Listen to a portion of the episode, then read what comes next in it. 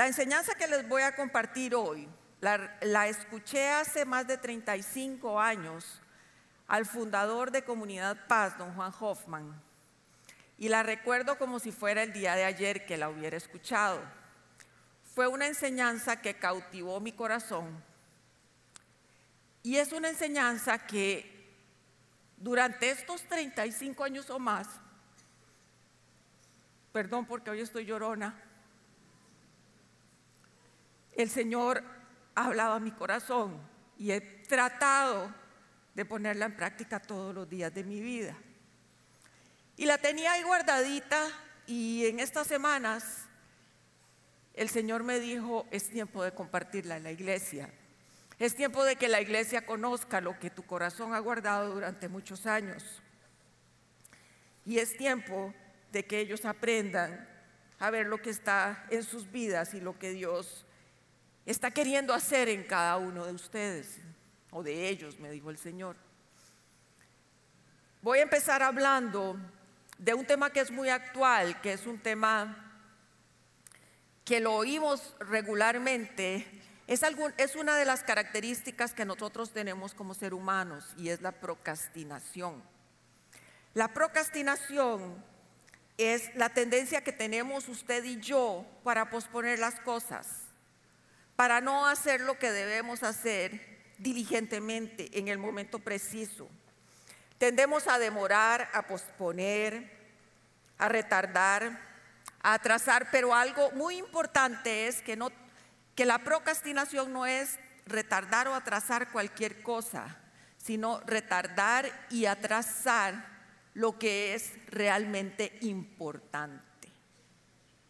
¿Ok? Es realmente importante, es algo que debemos hacer y que si no hacemos casi que boicoteamos nuestros intereses. Algunas características de la procrastinación es que el 25% de la población tiende a retrasar, a procrastinar las cosas, tiende a demorar las cosas, tiende a, tiende a posponer las cosas.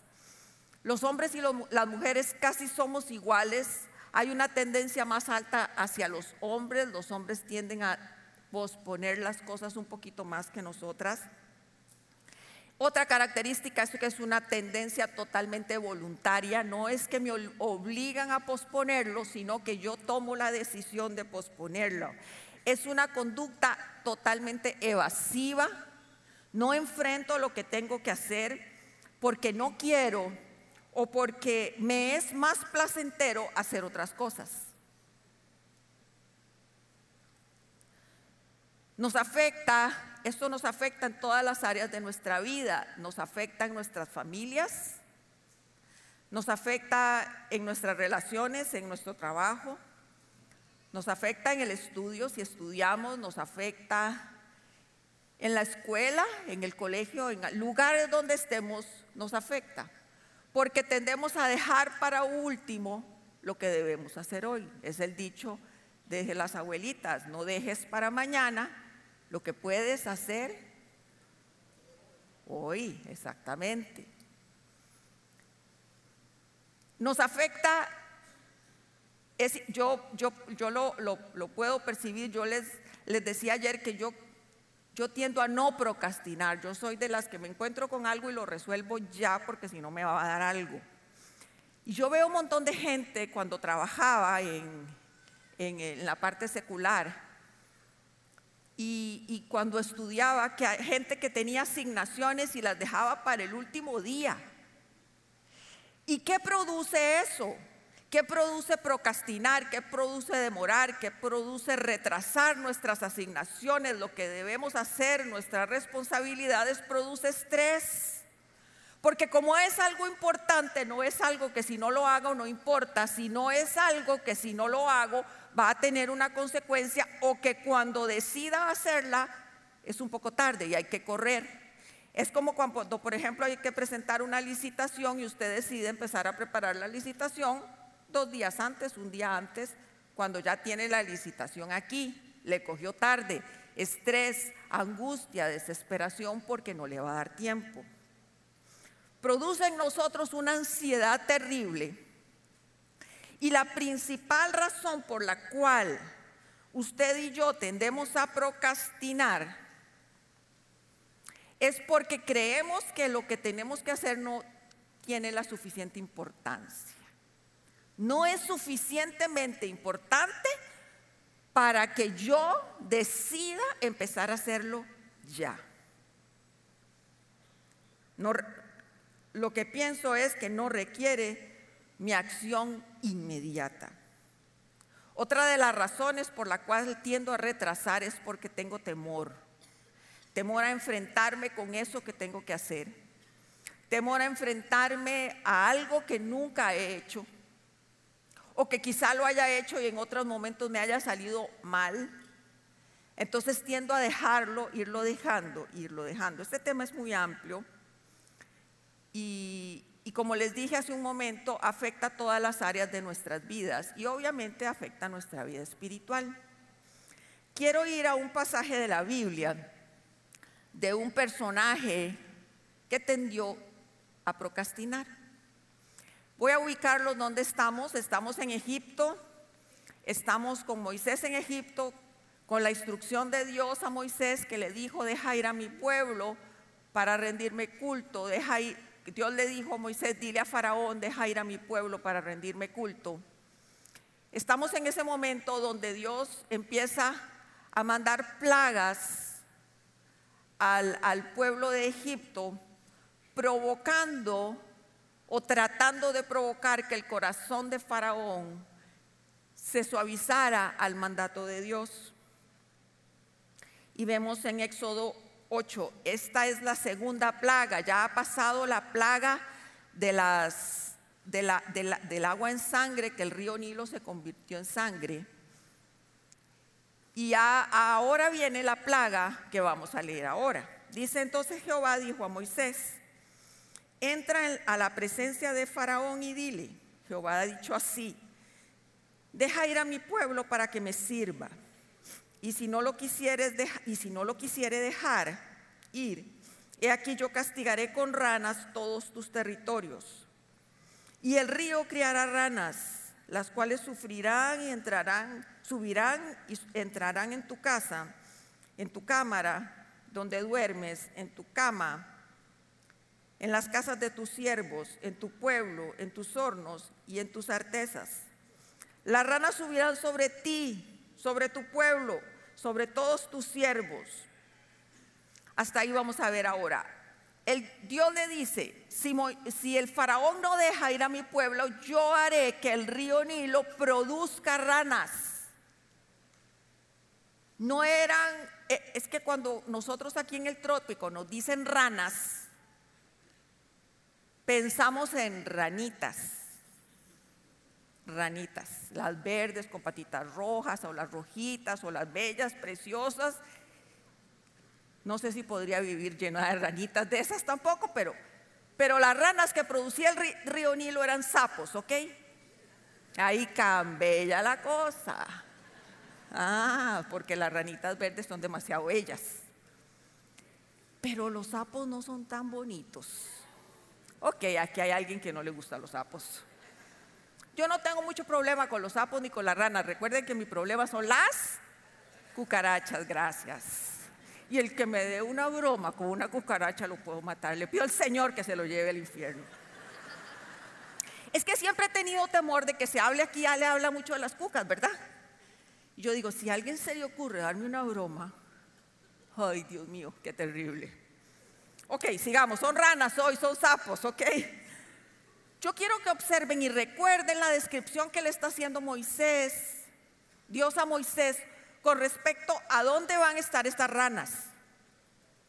Ok, Dios le dice a Moisés, esas ranas van a estar en tu ciudad, en, en la ciudad, en tu casa o en la casa de Faraón, en todas las casas de Egipto. Va a estar en los dormitorios, ya me las imagino, tratando de subirse a la cama, pues en la cama también van a estar. Y estarán en tu despensa. Y estarán en tu artesa, que es el lugar donde amasaba la gente. Estarán en absolutamente todo lugar. Y no solo ahí, sino que se te subirán las ranas, los sapos. Con esto quiero que observen que esa invasión de ranas o de sapos, voy a decir ranas porque la Biblia dice ranas, ¿ok? Esa invasión de ranas era una invasión que tenía que ver con lo íntimo de cada uno de ellos, con lo más íntimo, con su camita, con su cuarto, con su comida, con donde producía la comida, los hornos, e incluso con su propio cuerpo. Esas ranas iban a tener una invasión a su propiedad privada. Eso era lo que tenía, lo que estaba pasando en ese momento. En el versículo 5 dice, y Jehová dijo, y Jehová dijo a Moisés, Di a Aarón, extiende tu mano con la vara sobre los ríos, arroyos y estanques, para que hagan subir ranas sobre la tierra de Egipto. Entonces Aarón extendió su mano sobre las aguas de Egipto y subieron ranas que cubrían la tierra de Egipto. Y los hechiceros hicieron lo mismo con sus encantamientos, se hicieron venir ranas sobre la tierra de Egipto.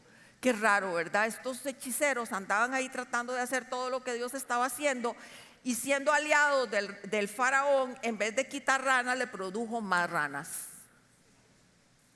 Si habían 200 millones, 400, 500, 500, 250 mil ranas, no sé qué número dije, pues los hombres estos produjeron más ranas, algo extraño, pero de ahí así es la gente. Versículo 8, entonces Faraón llamó a Moisés y a Aarón y les dijo, oigan al faraón hablando, Orad a Jehová para que quite las ranas de mí y de mi pueblo. Vean, de mí, de mí y de mi pueblo. Y dejaré ir a tu pueblo para que ofrezca sacrificio. No dice cuánto tiempo eh, estuvieron las ranas con Egipto, en Egipto y entre ellos, pero me imagino que debe ser algún tiempo, puesto que no fue que llegaron e inmediatamente le dijo, sino que mandó a llamar a Moisés. Y en el versículo 9 le dijo, dijo Moisés a Faraón, dígnate decirme cuándo debo orar por ti, por tus siervos y por tu pueblo, para que las ranas sean quitadas de ti y de tus casas y que solamente queden en el río. Y el faraón tuvo la maravillosa respuesta de decir, mañana. Ok, el faraón en este momento estaba feliz con las ranas. Eso es lo que yo puedo pensar. No tuvo la capacidad de decir, hoy quiero que sean quitadas las ranas. Él dijo, mañana. Él quería encariñarse un poquito más con esas ranas. Acariciar un poquito más esas ranas. Que durante esa noche las ranas se le subieran mientras dormía que cuando se movía un poquito en la cama sintiera una baba. Ok, eso quería el faraón, ¿no es cierto? Pues él quería pasar una noche más con las ranas. Y no era que la rana o el sapo se iba a convertir en príncipe, no, esa es otra historia. Él quería pasar una noche más con las ranas. Una noche asquerosa, una noche espantosa, una noche horrible. La respuesta lógica era ya. ¿Cuándo quieres que te quite las ranas? Ya, ahora mismo, en este mismo instante. Pero él dijo, no, quiero pasar una noche más con ellas. Me encantan las ranas. Entonces Moisés responde, se hará conforme a tu palabra, para que conozcas que no hay como Jehová nuestro Dios, y las ranas se irán de ti y de tus casas y de tus siervos y de tu pueblo y solamente que quedarán en el río. Oro, obviamente hoy Moisés ora, las ranas se mueren y dice que hubo gran cantidad de ranas y hasta hubo pestilencia por la de ranas muertas. No quiero ni imaginarme, ¿ok? Dios le estaba haciendo una petición a Faraón y Faraón sabía cuál era la petición que Dios quería. Y simplemente Faraón no quiere, no quiere acceder a la petición que Dios le está haciendo. No estuvo dispuesto a obedecer aquello que Dios estaba pidiéndole. La simple respuesta que da Faraón es una respuesta tonta por la situación que estaba pasando. Y uno dice que bárbaro faraón más tonto, qué imprudente, qué inconsciente, qué ingrato, qué de todo, por haber dicho que no que quería las ranas todavía una noche más. Lo que faraón estaba haciendo era procrastinando, pasando, demorando. Recuerden dos cosas muy importantes hasta este momento. La procrastinación es cuando consideramos que no es importante lo que debemos hacer. Y otra cosa muy, muy, pero muy importante es que Faraón no estaba dispuesto a hacer lo que Dios le estaba pidiendo. Eh, Faraón sabía, sabía, y repito, sabía lo que Dios le estaba pidiendo hacer. Y cuando yo oigo esa respuesta, y como muchas veces nos pasa con las historias de la Biblia, y es que nosotros decimos que bárbaros, ¿verdad? Qué bárbaro el pueblo de Israel. Qué bárbaro el pueblo de Israel irse tras otros dioses. Se merecían el cautiverio en Babilonia. Qué bárbaro los del tiempo de Jesús no creer en Jesús. Qué bárbaros, pero es que no es lo mismo verla venir que hablar con ella. Y cuando yo leo el decir mañana, yo siento que muchos de nosotros hemos dicho mañana. Hemos dicho mañana cuando nos hablaron de Jesús por primera vez y dijimos mañana. Cuando nos invitaron a la iglesia y dijimos mañana. Cuando nos invitaron a un grupo paz o a la campaña para que estoy aquí en la tierra y decimos mañana. Cuando nos invitaron a un retiro, a un campa, a un levántate, que viene, levántate Levántate para los servidores, servidores, para, es para todos, pero realmente añoramos que los servidores puedan ser libres y pasar por ese proceso de libertad, de sanidad y de restauración. Todos están invitados, pero hasta ahora quizá usted se entera de levántate, pero los servidores están diciendo mañana. Voy a estar escribiendo al final. Decimos mañana muchas veces cuando le, quiere recibir el Espíritu Santo mañana, cuando usted entra a la Como y le dicen, lleve a sus hijos a Casona Kids y usted dice, mañana. Casona Kids es lo que sus niños necesitan para crecer conforme al corazón de Dios. Y decimos mañana, constantemente decimos mañana en nuestra vida. Y quiero hablarles y quiero decirles que esas cosas tienen que ver con nuestra vida personal. Esas ranas estaban invadiendo la privacidad de cada persona. Y esas cosas a las que nosotros decimos mañana son cosas que están invadiendo nuestra privacidad, nuestro corazón, nuestra relación con Dios. Están interponiéndose entre usted y Él. Y usted dirá, bueno, es que Faraón conocía la voluntad de Dios, pero yo no la conozco. Y yo quiero decirle que esto es una excusa. Porque si de algo yo estoy segura, es que cada uno de ustedes sabe las ranas que tiene en su vida. Cada uno de ustedes sabe las cosas que Dios le ha pedido que debe de cambiar, que debe de dejar, que debe de desechar, que debe de, de quitar de su vida. Todos sabemos y no hay excusa de decirme, es que yo no sé. Quiero decirle que eso que usted piensa en este momento es lo que Dios le está diciendo que debe de quitar.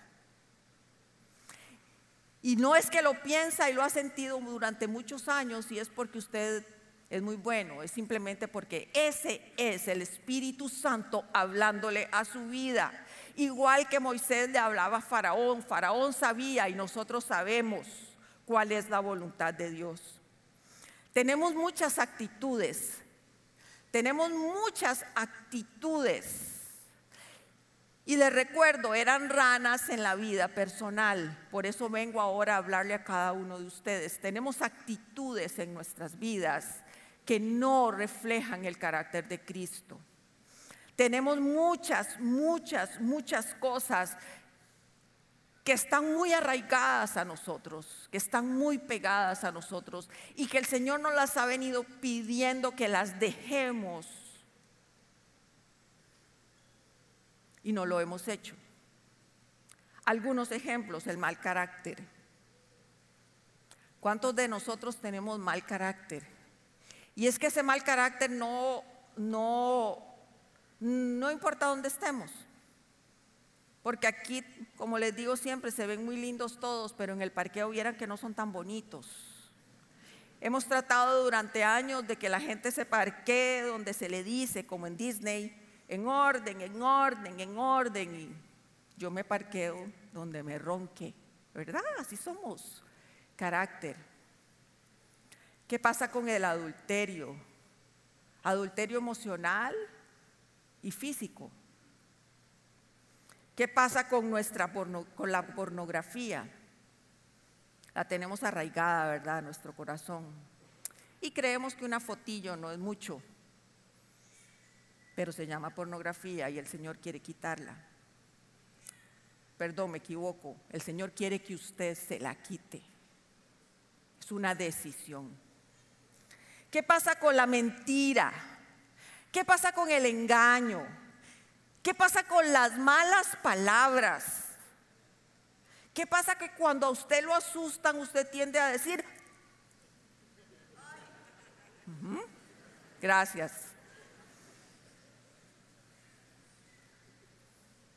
Ay, a mí me encanta cuando estoy con alguien y lo asustan y suelta la palabra. Ay, perdón, perdón, doña Flora, perdón, perdón, perdón.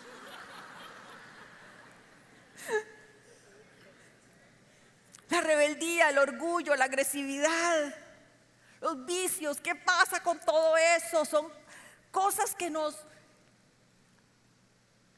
nos separan del Señor, son cosas que afectan nuestra vida, no solo con Dios, sino con los seres humanos. ¿Cómo es posible que haya matrimonios aquí que hayan decidido no hacer nada por restaurarse? Nada. Y dicen, mañana, ya mañana no hay tiempo, hay un momento en que, que ya es tarde. No puede ser posible que en medio de, nosotros haya hombres y mujeres agresoras, entre ellos o con niños. No puede ser posible. Son ranas que tenemos y que nos separan de Dios y que nos separan de los hombres también. Son actitudes que tenemos que desechar de nuestras vidas. Parte de lo que Dios me ha estado hablando los últimos meses y, cada, y las personas que oran conmigo los martes a las 10 lo saben el Señor una vez me dijo, ora por cada persona. Estaba, por cierto, orando ahí atrás. Y el Señor me dijo, ora por cada persona. Y yo le dije, Señor, no sé quiénes son. De algunos no sé el nombre. De muchos no sé sus situaciones. Y el Señor me dijo, ora por cada persona. Y yo decía, Señor, no sé, ni siquiera las personas que son más cercanas a mí me acuerdo de ellos. ¿Qué pasa? No sé y el Señor me dijo, ora por cada silla, porque tú no sabes lo que cada persona que se va a sentar ahí el fin de semana vive, pero yo sí. Entonces, si ustedes vienen un martes a las 10, que quedan todos invitados, yo sé que muchos no pueden, pero los que pueden, nos van a ver caminar como locos a todos los que oramos, porque la instrucción de Dios es orar por su silla. Quiero decirle a cada uno de ustedes que usted está sentado ahí y el Señor sabía que se iba a sentar ahí. El Señor sabe su petición. El Señor sabe cuáles son las ranas que tiene usted. Porque hay un grupo que ora por usted, aunque no le conozcamos. Y el Señor ha venido trabajando en eso en mi vida. Y se los quiero decir porque Dios es un Dios personal. Dios es un Dios que se interesa por usted específicamente. Y no solo se interesa por usted, sino que conoce sus necesidades personalmente. Él sabe cuáles son.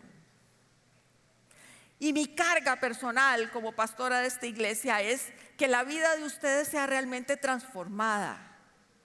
Que vivan de acuerdo a la voluntad de Dios. Que procuremos, procuremos, procuremos todos los días vivir conforme a esa voluntad de Dios ser obedientes a todo lo que Él nos dice, quitar de nuestra vida lo que no nos, no nos, no edifica, no nos beneficia, quitar de nuestro corazón todo aquello que nos separa de Dios y nos separa de nuestro entorno también.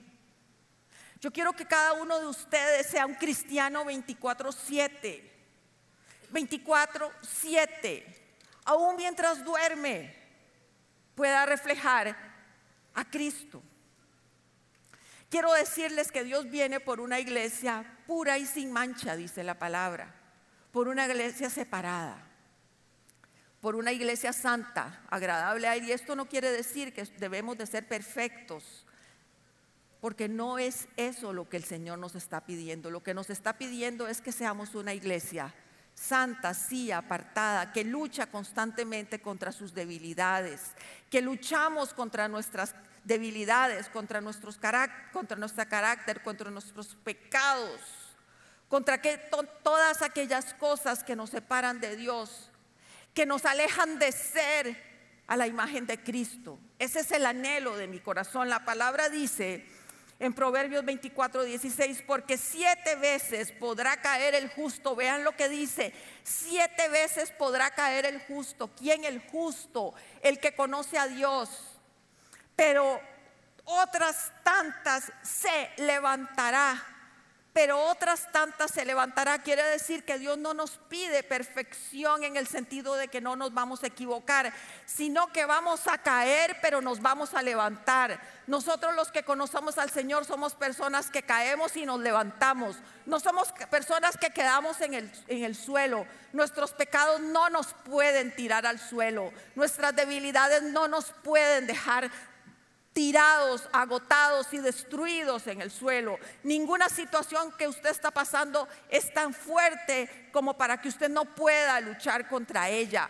El Señor nos dice, si siete veces se caen, siete más, otro tanto, o sea, siete veces igual se van a levantar.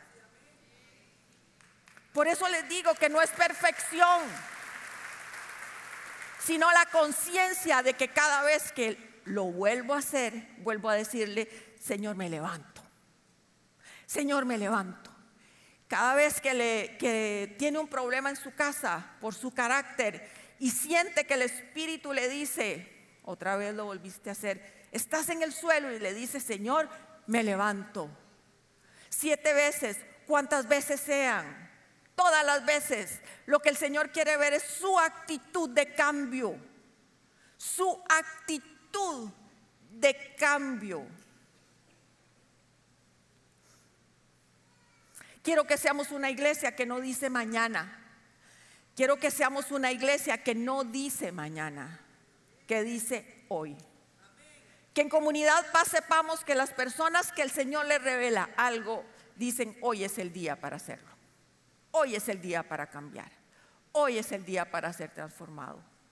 Porque creo que muchas veces tenemos un cristianismo demasiado cómodo. Demasiado cómodo repito, demasiado cómodo. Pero nuestra estatura es la de Cristo. ¿Usted sabe que Jesús quiere que seamos como Él? Y estamos sentados acariciando las ranas una noche más. Una noche Primera de Tesalonicenses 4, 1 al 7 dice, por lo demás hermanos, les pedimos encarecidamente en el nombre del Señor Jesús que sigan progresando en el modo de vivir que agrada a Dios. Vean lo que dice, que sigan progresando en el modo de vivir, que sigan cambiando en el modo de vivir, que sigan siendo diferentes, que cada día que usted se levante, usted se vea al espejo y dice, diga, hoy voy a ser mejor persona que ayer. Hoy voy a ser mejor papá que ayer. Hoy voy a ser mejor mamá que ayer. Yo hoy voy a ser mejor hijo, mejor estudiante, mejor trabajador, mejor cristiano, mejor servidor, mejor lo que sea. Hoy voy a hacerlo. Que sigan progresando en el modo de vivir que agrada a Dios, tal como lo aprendieron de nosotros. De hecho, ya lo están practicando, les dice Pablo. Ustedes saben cuáles son las instrucciones que les dimos de parte del Señor. Eso es lo que el Señor quiere, que hagan lo que Él les está pidiendo. Escuchen, no es lo que yo les estoy pidiendo, es lo que Él ya les está pidiendo. Es lo que Él les está diciendo, quítenselo, sacúdanselo, empiecen a trabajar. o sigan trabajando en esa área de su vida que tal vez se han sentido ya totalmente vencidos. Levántense, siete veces se caen y siete veces se levantan. Y vean lo que sigue diciendo el texto. Ustedes saben cuáles son las instrucciones que les dimos de parte de Dios. Faraón sabía cuáles eran las instrucciones y no quiso obedecer. En el 3 dice, la voluntad de Dios es que sean santificados, que se aparten de inmoralidad sexual, que cada uno aprenda a controlar su propio cuerpo de una manera santa y honrosa, sin dejarse llevar por los malos deseos como lo hacen los paganos que no conocen a Dios. En el 6 dice, y que nadie perjudique a su hermano ni se aproveche de él en este asunto. El Señor castiga todo esto, como ya les hemos dicho y advertido. Dios no nos llamó a la impureza, sino a la santidad. Por tanto, el que rechaza estas instrucciones de vivir una vida de santidad, no rechaza a un hombre, sino a Dios, quien les da, quien les da a ustedes el Espíritu Santo. Quiere decir que cuando Dios nos da una instrucción a nosotros y nosotros decimos mañana, la posponemos y ojalá, mejor de los casos, posponerla. Algunos casos ni la tomamos en cuenta. Usted no está rechazando la prédica de hoy. Usted no está rechazando el deseo de mi corazón. Usted está rechazando a Dios mismo. Porque lo que usted está sintiendo aquí viene de parte de Dios. Esas ranas están entre nosotros. Esas ranas están entre nosotros. Y el que diga que no tiene ranas, creo que es un mentiroso, porque es igual que el que dice que no tiene pecado. Pero debemos de ser conscientes de que debemos quitarlas constantemente de nuestras vidas. Dios nos ha llamado a ser personas santas, apartadas para Él.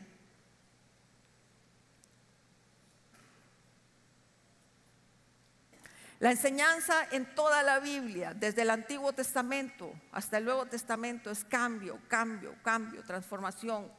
Renueven su mente, renueven su cuerpo, renueven su espíritu. Cambio, cambio, cambio, cambio. Nosotros no podemos tener ni un minuto de sentarnos y dejar que las cosas sucedan como suceden. Usted tiene que provocar en su vida cambios. Vea que es interesante que, que Moisés le dice al faraón, dígnate decirme cuándo quieres que te quite las ranas. O sea, era una decisión de Faraón. Si Faraón hubiera dicho, hoy, hoy se van las ranas.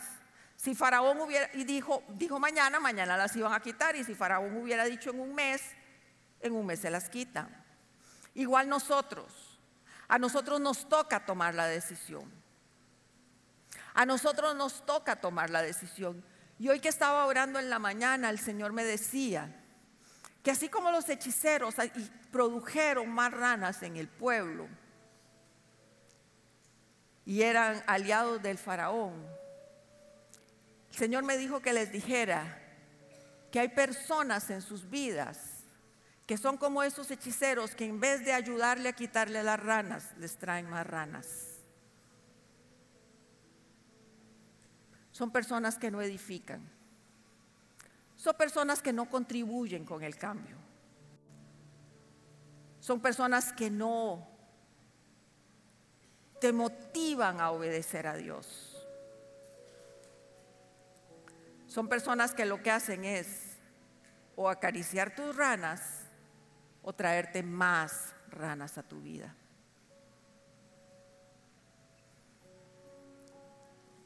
Debemos de cambiar. Debemos de cambiar. Debemos de cambiar nuestra manera de pensar, nuestra manera de vivir, nuestra manera de actuar. Incluso nuestra manera de ver los problemas debe ser cambiada.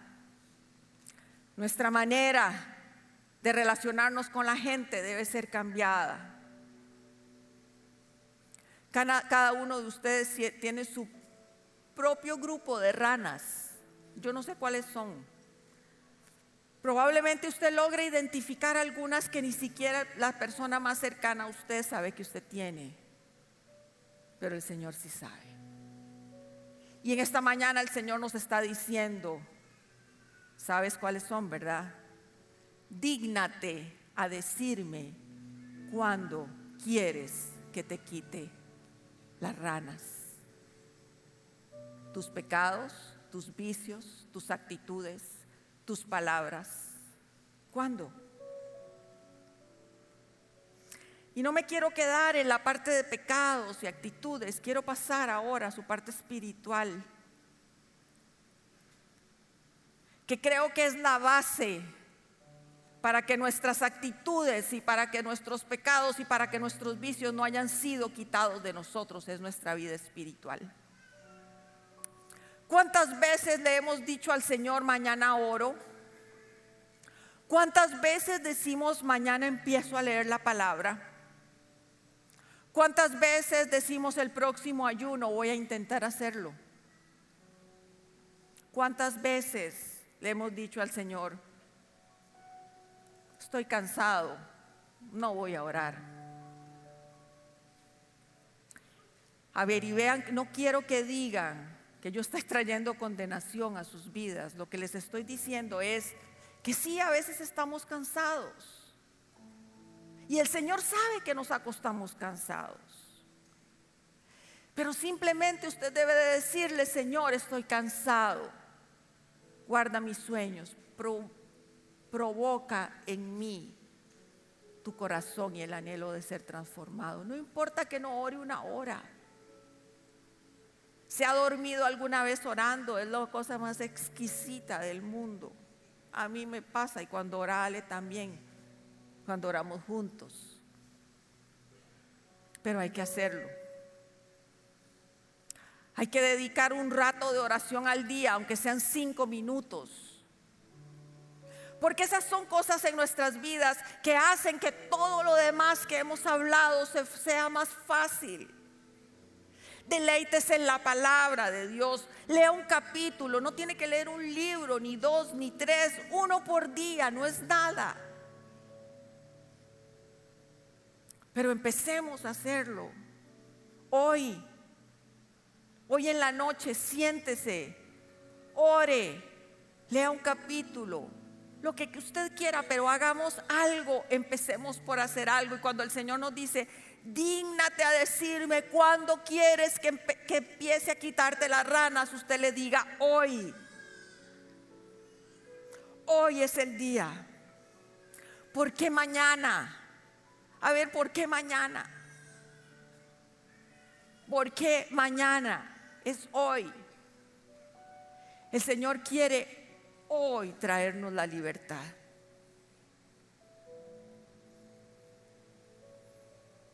Y yo sé que es difícil. Y yo sé que no es fácil. Y yo sé que esas ranas a veces están incrustadas encima de nosotros. Pero el Señor te dice lo que tienes que es, es simplemente tomar la decisión. Toma la decisión. ¿Y quién quitó las ranas? ¿Fue Moisés el que quitó las ranas? ¿Fue Aarón el que quitó las ranas? No, fue Dios el que quitó las ranas. Simplemente necesitó un hoy. Señor, hoy necesito que me quites las ranas.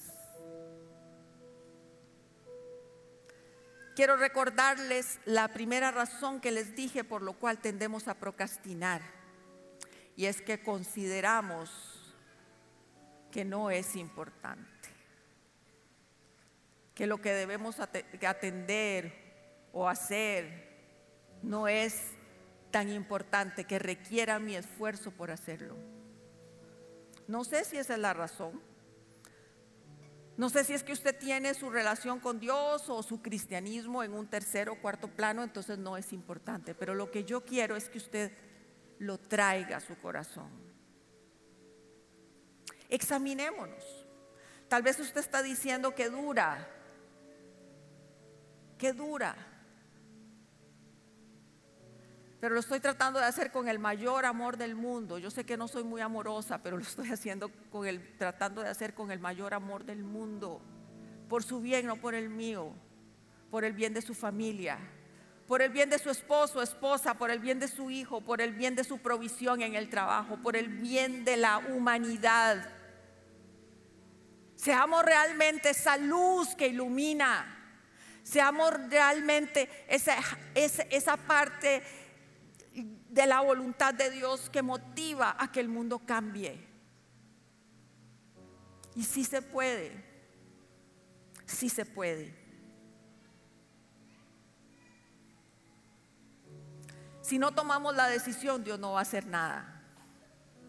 Si no somos valientes y nos levantamos y decimos, sí Señor, yo tengo una, dos, tres, cuatro, cinco, seis, veinte mil ranas, no importa cuántas, pero empiece a entregárselas. Quizá hoy usted pueda saber dos o una cosa que debe de cambiar, que debe entregarle a Dios para que se la quite, pero que usted sea lo suficientemente responsable para decir, necesito que me la quite, no Señor, ya y quítala, ve a ver cómo hacer. No, usted tiene que tomar la decisión.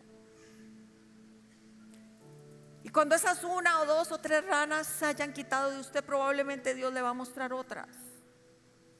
Como les dije hace un rato, porque la medida y la perfección es la de Cristo, entonces ranitas siempre vamos a tener. Pero por lo menos las que usted identifica hoy en su vida, pídale al Señor que se las quite hoy. Esperamos que esta enseñanza haya sido de gran bendición para tu vida. Si te gustó este mensaje, puedes suscribirte a nuestro canal y también seguirnos en redes sociales. Nos vemos en la Comu.